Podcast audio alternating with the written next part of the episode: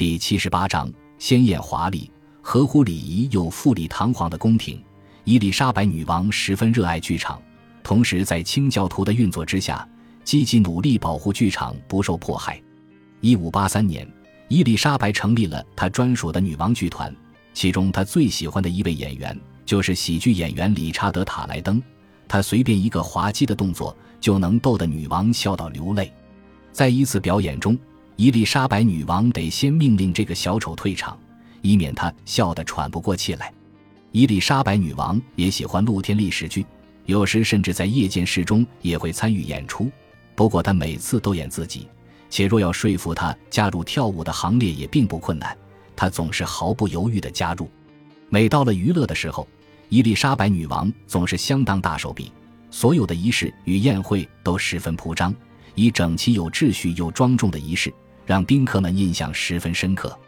一六零一年，一名意大利特使便表示，再也不可能在任何地方看到哪国皇室能比英国更井然有序，且总是鲜艳华丽、合乎礼仪又富丽堂皇。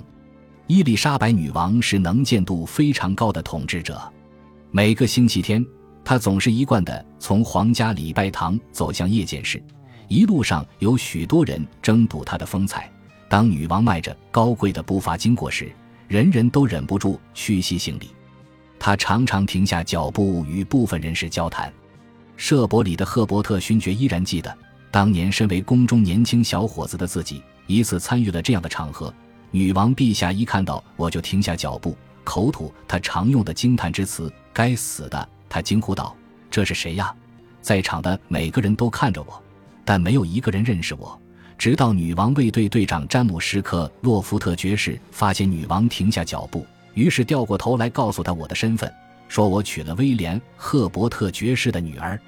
女王陛下因此用充满欣慰的眼神看着我，又惊叹地咒了一句，表示这么早婚还真可惜了。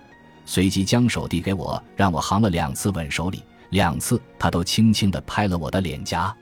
另一名德国访客利奥波德·冯维德于1584年目睹了女王陛下的星期日游行，并详细地描述伊丽莎白女王如何展现自己优雅的一面，以谦逊的风采接下无论是富者或贫者的请愿书。当他经过身边时，许多人都不禁跪下。他总是会说：“我由衷地感谢你。”接着是八响号角声，暗示晚餐时间的到来。韦德也发现伊丽莎白女王那平易近人的态度，他以非常友善温和的态度与人谈天，说着俏皮话，甚至用手指着皇家卫队队长华德莱里爵士的脸，说他的脸弄脏了。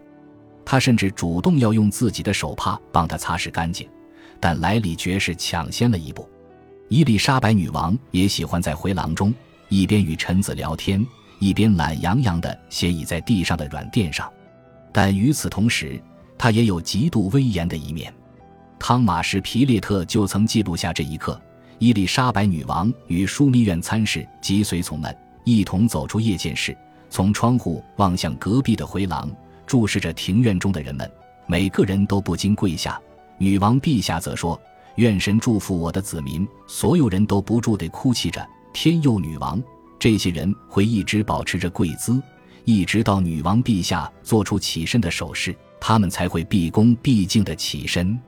一五九八年时，亨兹纳大使与许多其他英国民众获准进入参观女王晚餐精致的准备流程。在号角与铜鼓声中，卫士护送仆人将桌巾、盐罐与食物捧进夜间室。最前面则有传令官手持仪仗引导。所有的人员在进出夜间室时。都必须对着顶棚底下空荡荡的王位庄严的鞠躬三次。当侍女们负责铺设餐桌时，男仆们必须在一旁等待，一边摆上桌巾与食物。接着，穿着丝质白衣的首席女士与另一名手持试餐叉的女随员步入夜间室，后者会在餐桌与空荡荡的位子前优雅地跪拜三次，接着恭敬地走进餐桌。以仿如女王亲临现场般的敬畏态度，用面包与盐擦拭餐盘。接着，他会让所有的卫士试吃，尝遍每一盘食物，确保食物没有被下毒的疑虑。接下来，更多首席女士会进入夜间室，以特别严肃的态度将餐桌上的肉类抬起，捧进女王所在的内宫，穿过更多的私人房间。女王选择了她要的菜色后，其他的就分给宫中侍女们。伊丽莎白女王通常独自一人于寝室内用膳，她也有专门为她准备食物的专属厨房。只有某些特殊的时候，他才会来到夜见室，在众人面前用膳，大众则得以进入回廊中一睹女王风采。一五八四年圣诞节，维德大使享有这个殊荣，得以目睹女王用膳的模样。他发现女王用膳时，有年轻男子在旁伺候，他们必须跪着递上肉与饮料，在女王进餐的同时，也必须一直跪着。威廉·霍华勋爵、赫特福德伯爵与克里斯多福·海登爵士则站在他身后，他以非常平易近人的态度与他们交谈，但女王与他们交谈时，他们都一直跪着，一直保持这样的姿势，直到女王示意他们起身。在女王用餐的同时，皇家乐团持续演奏悦耳动听的音乐，会有四名仆人拿着银碗与毛巾上前让女王洗手。虽然女王每一餐的菜色选择从不低于二十样，但她通常吃的不多，较喜欢鸡肉与鹿肉等轻食。年龄渐长后，因为咀嚼困难，她开始会要求要浓汤或炖菜等食物。伊尔施凡诺亚曾宣称。虽然女王的餐点中有大块美味的连骨肉，她依然要求要有如意大利风格的优雅与洁净。伊丽莎白女王最爱的美食是浓郁的蛋糕、糖果、水果馅饼与油炸甜面包，结果导致她一口烂牙。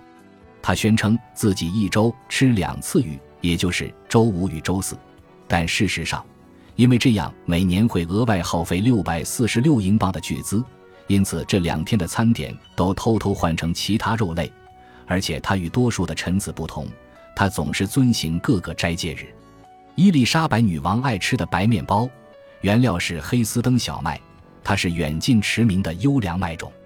女王也喝淡啤酒，但她会避开较浓的麦酒。约翰·克莱普汉曾写道：“女王的饮食非常节制，她喝的啤酒中会加三分之一的水。”他从未遵照定时用餐的准则，除非饿了，否则不吃。他将自己强健的体魄归功于从不执着于饮食与睡眠定时定量，而是倾听身体的声音。他也从不以食为乐，贪图味觉享受。臣子们则在大厅用餐，宫廷中主要的职员们会分散坐在各公务人员的桌子。女王寝宫的侍女们为身上的金骨环所累。椅子上根本没有足够的空间容纳所有的侍女，因此他们只好蹲在地上匆促的用餐完毕。大厅的地板上洒满了香草与青草，保持空气清新，遮掩脏污。贵族与骑士皆有权带仆人进入宫中，因此宫廷厨房每日皆需准备上百人的免费餐点，依据每人阶级不同都有不同的菜单。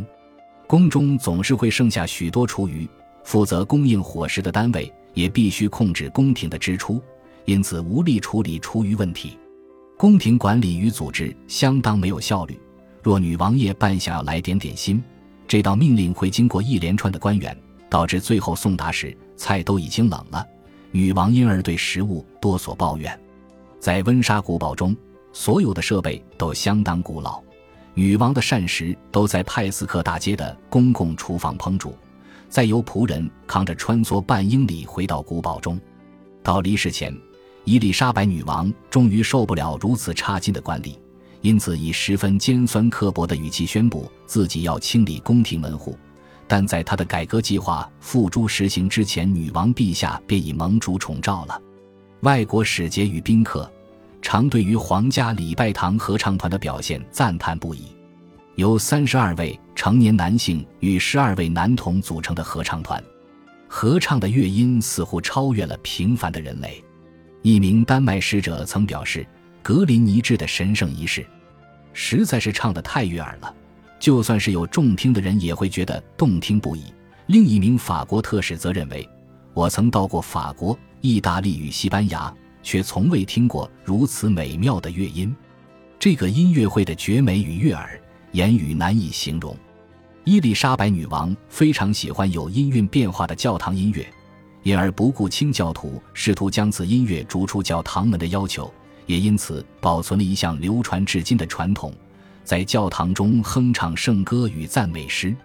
女王也在宫廷中庇护了几位天主教歌手与乐手，其中一位便是威廉·拜尔德，保他不受被迫害的命运，甚至让拜尔德能以拉丁文谱曲。可想而知，尽管这件事并不影响他人权利，女王此举却让清教徒抱怨连连。每当谈起了音乐，伊丽莎白女王总愿意让步，但有一次她曾抱怨。著名的管风琴家克里斯多福泰伊弹奏时音准有问题，他却托人告诉女王是女王的耳朵有问题。感谢您的收听，喜欢别忘了订阅加关注，主页有更多精彩内容。